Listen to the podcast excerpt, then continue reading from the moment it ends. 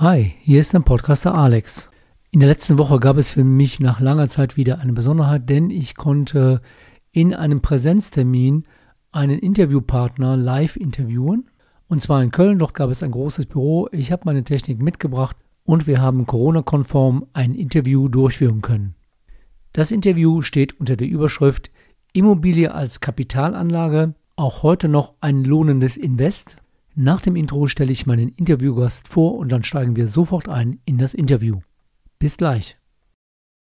Herzlich willkommen zu Wenn's um deine Mäuse geht, der Finanzpodcast mit Alexander Katz. Wertvolles Insiderwissen und umsetzbare Tipps unabhängig und auf den Punkt gebracht. Mach mehr aus deinem Geld, nach deinen Wünschen. Schön, dass du am Start bist und los geht's. Mein Interviewgast ist gelernter Sparkässler, hat doch die Ausbildung gemacht und insgesamt dort zehn Jahre gearbeitet.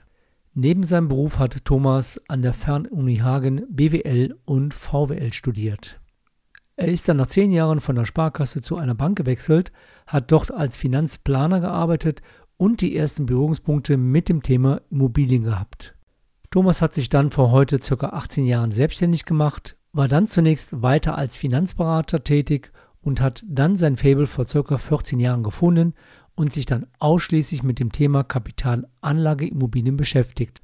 Thomas hat in diesem Bereich eine sehr große Expertise entwickelt und ist seitdem mit viel Freude und Begeisterung unterwegs. Meinem Interviewgast ist das Thema Transparenz in seiner Kundenberatung sehr wichtig. Die Kunden sollen alle Informationen erhalten, die nötig sind, die sie brauchen, um ein gutes Gefühl zu haben, wenn sie eine solch langfristige Investitionsentscheidung treffen. Ich freue mich sehr, in meiner heutigen Podcast-Show den Immobilienspezialisten Thomas Hassel begrüßen zu dürfen. Ja, Thomas, das ist für mich heute eine kleine Premiere, denn wir sitzen face to face in deinem Büro in Köln. Das ist ein sehr großes Büro. Wir haben hier das Mischpult, wir haben den Computer, zwei Kopfhörer und zwei Mikrofone, halten auch den Abstand. Und insofern, Thomas, erstmal vielen Dank, dass ich hier bei dir sein darf und herzlich willkommen in meiner Podcast-Show.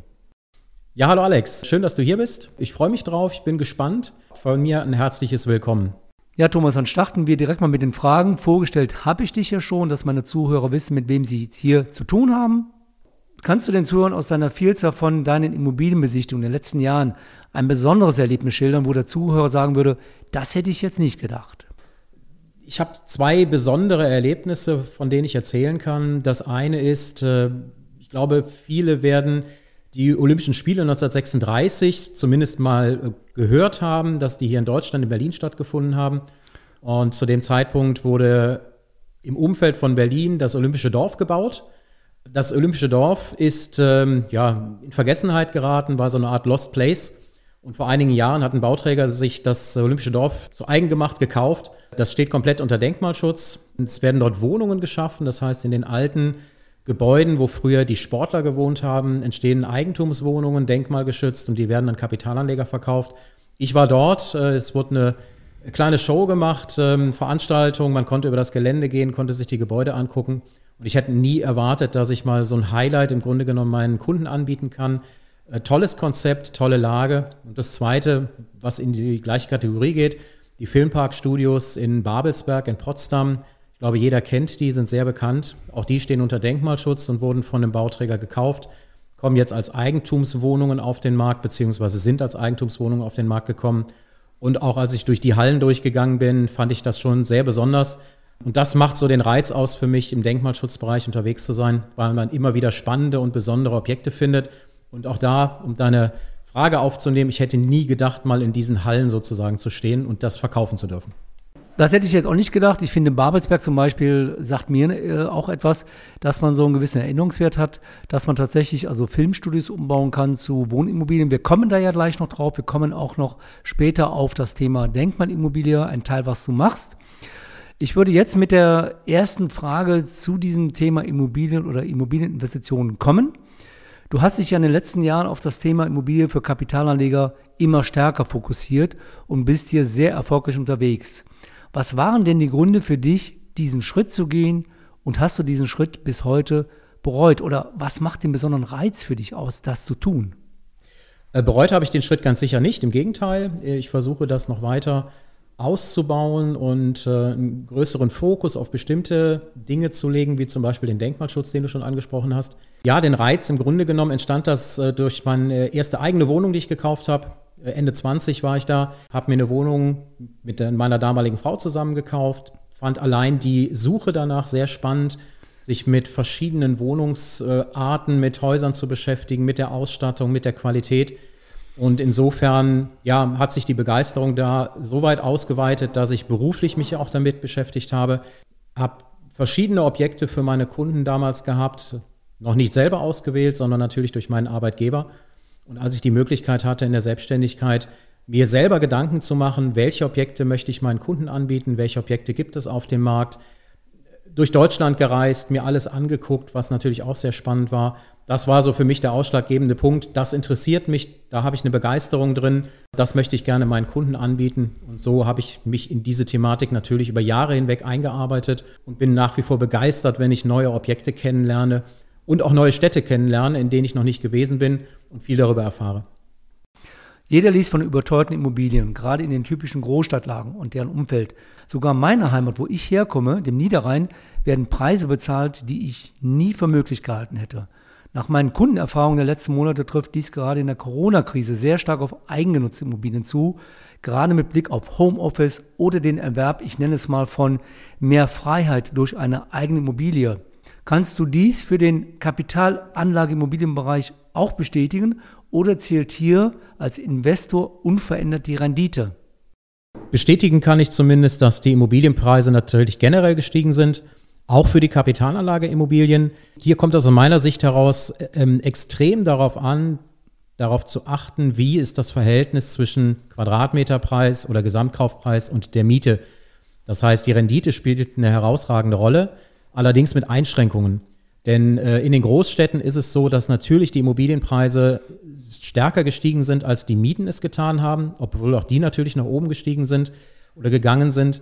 Ich glaube, dass man die alte Faustformel, einen Kapitalfaktor oder Kaufpreisfaktor von 20 oder 25, heute nicht mehr so tragen kann oder hinnehmen kann.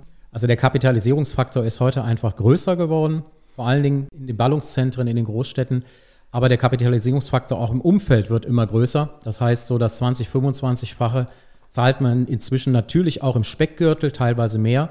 Und äh, umgerechnet auf Rendite heißt das ganz einfach, dass ich in den Großstädten eine Mietrendite von 3% kriege, teilweise drunter. In den umliegenden Gemeinden kriege ich Mietrenditen von 4, 5, vielleicht sogar 6%. Da muss man gucken, wo man da tatsächlich landet. Und das ist der ausschlaggebende Faktor.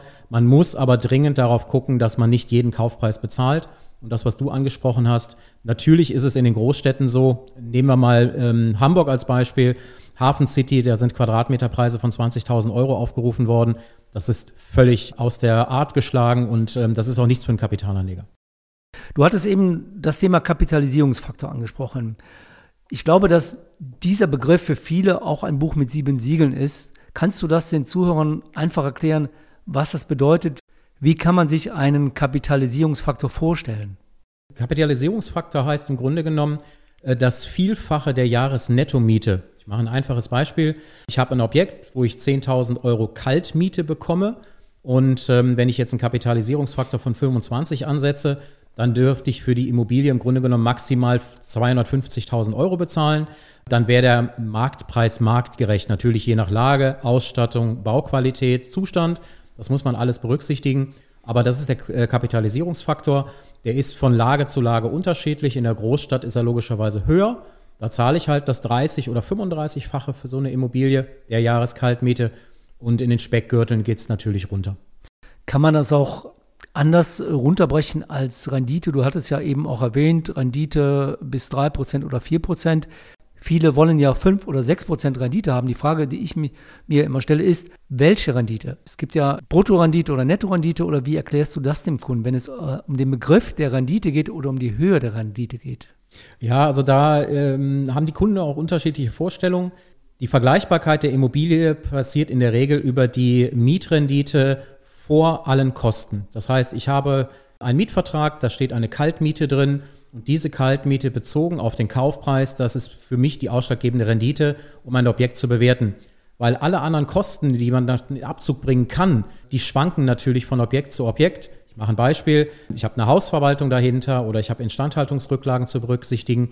Die sind von Wohnung zu Wohnung, von Objekt zu Objekt unterschiedlich hoch. Und das stört natürlich eine Vergleichbarkeit, weil ich kann diese natürlich verändern. Ich kann sagen, ich wechsle die Hausverwaltung oder vielleicht kann ich die Instandhaltungsrücklagen beeinflussen. Dementsprechend ist für mich entscheidend, welche Rendite habe ich bezogen auf die Kaltmiete. Ich finde es auch sehr wichtig, dass äh, du erklärst es ja deinen Kunden, dass man von einem richtigen Begriff ausgeht, vor allen Dingen, wenn man dann zum Beispiel Immobilien vergleicht. Andere Immobilien, die ich im Netz finde, wo irgendeine Renditeaussage getroffen wird. Viele befürchten ja schon länger, dass spätestens dann die Immobilienblase platzt, wenn sich das wirtschaftliche Umfeld durch Corona weiter verschlechtert. Und hier sieht es ja in einigen Bereichen nicht wirklich rosig aus. Und dann könnte es doch sein, dass die Preise für Käufer oder Anleger nicht mehr bezahlbar sind. Wie siehst du denn die Entwicklung und wie überzeugst du deine Kunden und Anleger unverändert trotz dieser Krisensituation, die wir jetzt ja letztlich haben, an einer Immobilieninvestition festzuhalten? Ich glaube, dass die Überzeugungskraft von mir gar nicht so notwendig ist. Ich habe sehr viel Nachfrage jetzt in der Corona-Zeit nach Kapitalanlageimmobilien durch meine Kunden erhalten. Denn die Frage ist ja, was ist die Alternative? Wenn ein Kunde Geld investieren möchte, was macht er damit? Die Alternative, die die meisten Kunden sehen, ist die Börse. Da haben wir natürlich die Schwankungen. Viele scheuen das Risiko. Auf dem Konto gibt es in der Regel keine Zinsen mehr oder ich muss sogar Zinsen zahlen. Und insofern gehen viele Kunden den Weg in Richtung Kapitalanlageimmobilie. Ob die Immobilienblasen haben, ja oder nein, das ist äh, aus meiner Sicht schwer zu beurteilen. Ich sehe Immobilienblase allerdings nur in dem Feld der Einfamilienhäuser, der Reihenhäuser oder der Doppelhaushälften. Die Immobilienpreisentwicklung dort ist nicht nachzuvollziehen. Die Nachfrage ist natürlich da. Aber wenn ich sehe, dass ähm, ein identisches Haus innerhalb von drei Jahren um 50, 60 oder 70.000 Euro im Preis gestiegen ist, erklärt sich das nicht durch die Nachfrage und auch nicht durch die Zinssituation. Hier macht einfach der Bauträger sich die Taschen voll aus meiner Sicht heraus. Im Geschosswohnungsbau oder in der normalen Wohnung sehe ich das nicht so extrem. Auch da gibt es Preissteigerungen, die aber in der Regel mit den Mieten einigermaßen mithalten. Natürlich sind die Renditen runtergegangen, sind aber immer noch adäquat. Das heißt, wenn ich eine Mietrendite von drei oder vier Prozent erreichen kann ich habe auf der anderen Seite eine Finanzierung von vielleicht einem Prozent, mache ich immer noch einen Gewinn. Es lohnt sich und im Denkmalschutzbereich habe ich noch einen gewissen Steuereffekt dabei und dann kann ich sogar die Renditen in den zweistelligen Bereich hochziehen und dann macht eine Immobilieninvestition Spaß. Ich sehe es auch so wie du. Und gerade du hast eben angesprochen, ein- oder Zweifamilienhäusern. Ich erlebe das, ich mache ja viele Finanzierungen für Eigennutzer. Und ich bin manchmal sehr erstaunt, welche Preise dort abgerufen werden. Ich hatte jetzt einen Fall, da wurde eine Immobilie bewertet, auch von der Bank mit 300.000 Euro. Und der Kaufpreis war 400.000 Euro und der Kunde hat gekauft. Er, äh, das Bauchgefühl hat gesagt, ich möchte die Immobilie unbedingt haben. Und da sehe ich persönlich auch auf Dauer die Gefahr, gerade in diesem Bereich, je nachdem, wie es sich weiterentwickelt, dass später diese Preise, wenn ich die Immobilie verkaufen möchte oder vielleicht sogar muss, nicht mehr erzielen kann. Ja, du hattest ja eben auch über das Thema Rendite und Zinsen gesprochen. Früher war es ja so, dass viele Kunden erwartet haben, ich erziele 5, 6 Prozent Rendite, auch damals mit der Neubauimmobilie. Was heute viele Kunden verkennen, wenn ich jetzt über eine 4 oder 3 Prozent Rendite spreche, dann muss ich ja auch im Hinterkopf behalten, dass ich ja nur 1% oder 1,5% Zinsen zahle. Früher habe ich 3, 4% und mehr bezahlt. Ich habe einmal die Mietrendite und habe einmal den niedrigen Zins und dann habe ich letztlich im Gesamtkonzept ja immer noch eine gute Investition. Kann man das so stehen lassen, Thomas? Ja, da bin ich vollkommen bei dir, Alex. Das Wichtige ist im Grunde genommen nicht die Mietrendite, sondern die Eigenkapitalrendite. Die Eigenkapitalrendite bestimmt sich ja aus dem, was ich einsetze. Was muss ich an Eigenkapital einsetzen, beziehungsweise wie hoch ist mein Finanzierungszins? Und dann wird ein Schuh daraus. Früher habe ich höhere Mietrenditen gehabt, aber auch höhere Zinsen gezahlt. Und insofern ist meine Eigenkapitalrendite schlechter gewesen. Heute ist es umgekehrt.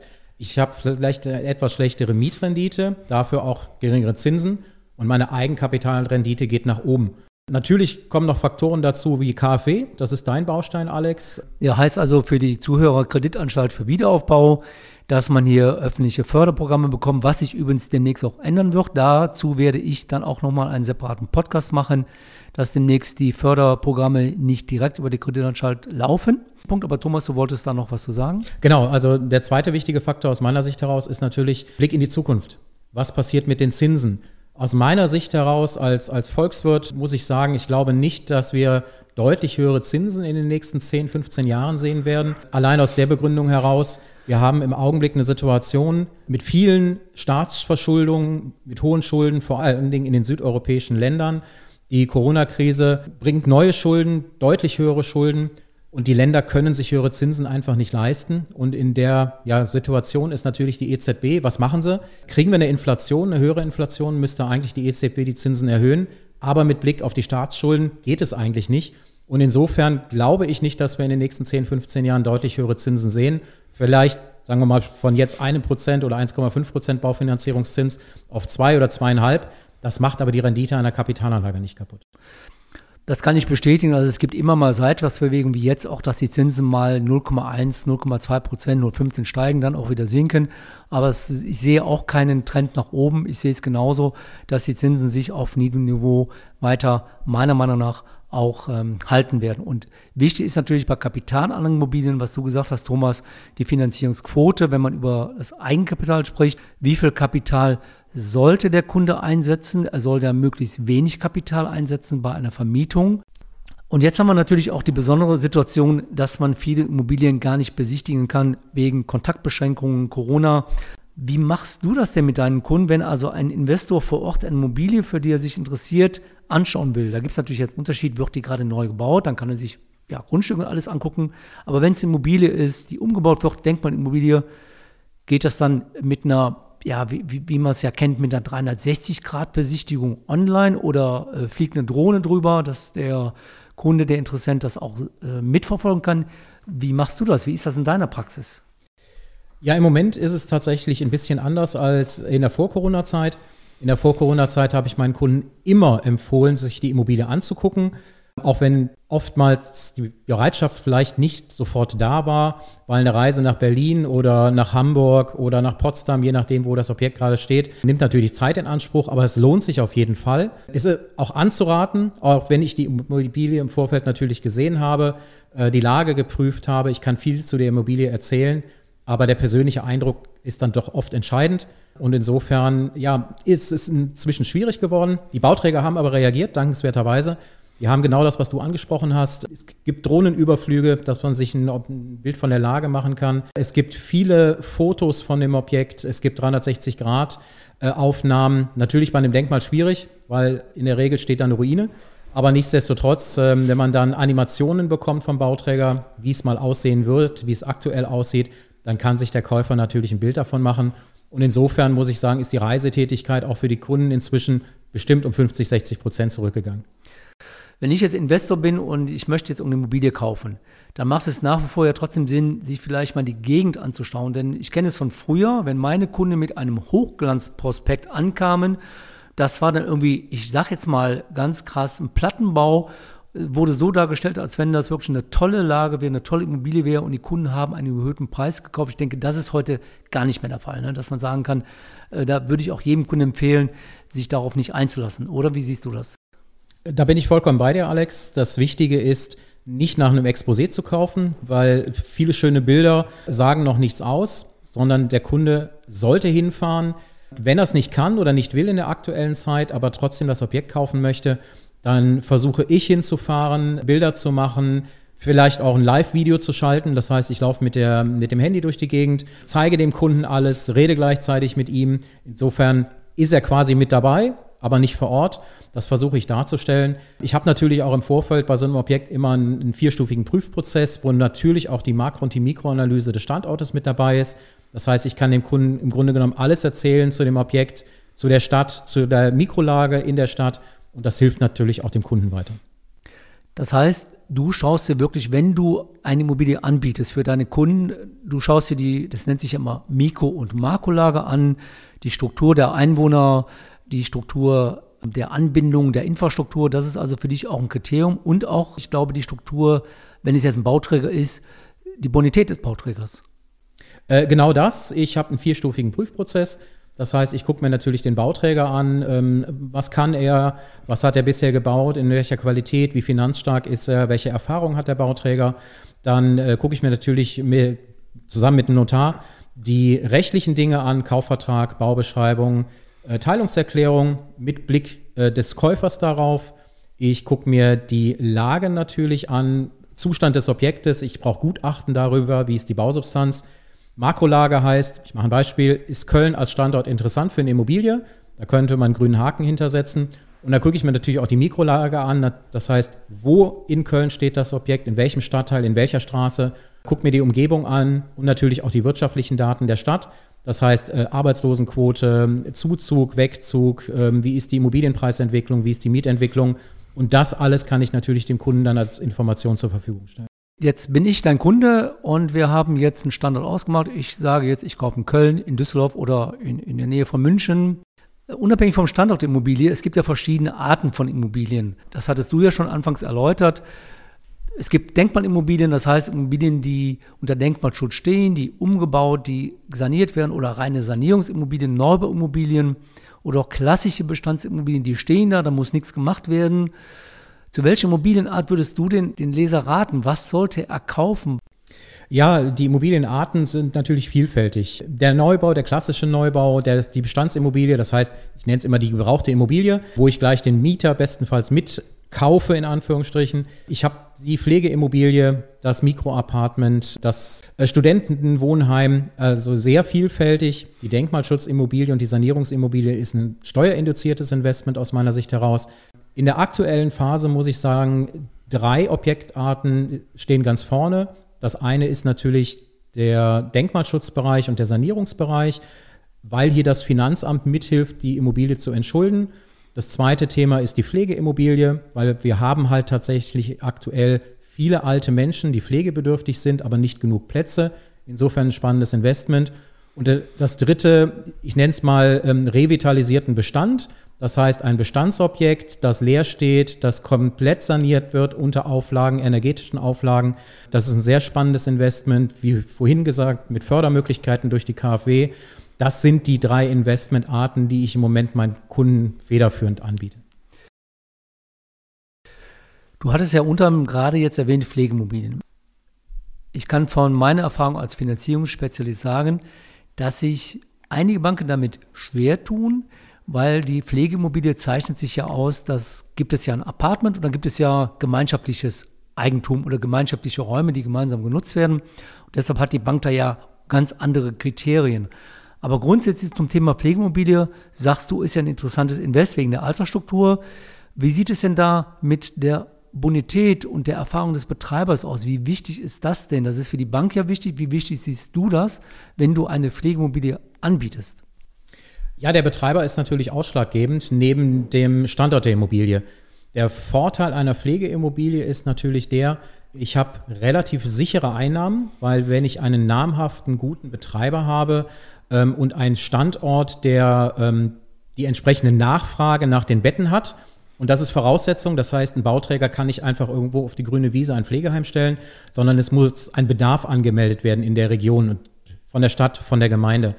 Das heißt, ich habe die Sicherheit, dass der Betreiber seine Immobilie, sein Pflegeheim auch voll bekommt mit Patienten. Dann verdient der Betreiber immer sein Geld und der Kapitalanleger bekommt seine Miete, seine Pacht und hat eine entsprechende Rendite. Das ist ein sehr sicheres Modell aus meiner Sicht heraus, abhängig natürlich vom Betreiber, dass der sein Geschäft versteht.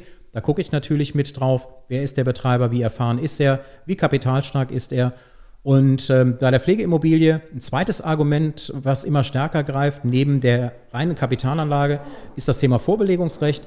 Das heißt, wenn ich so, eine, äh, so ein Apartment erwerbe, dann kaufe ich mir sozusagen ein Vorbelegungsrecht für mich und nahe Verwandte mit ein.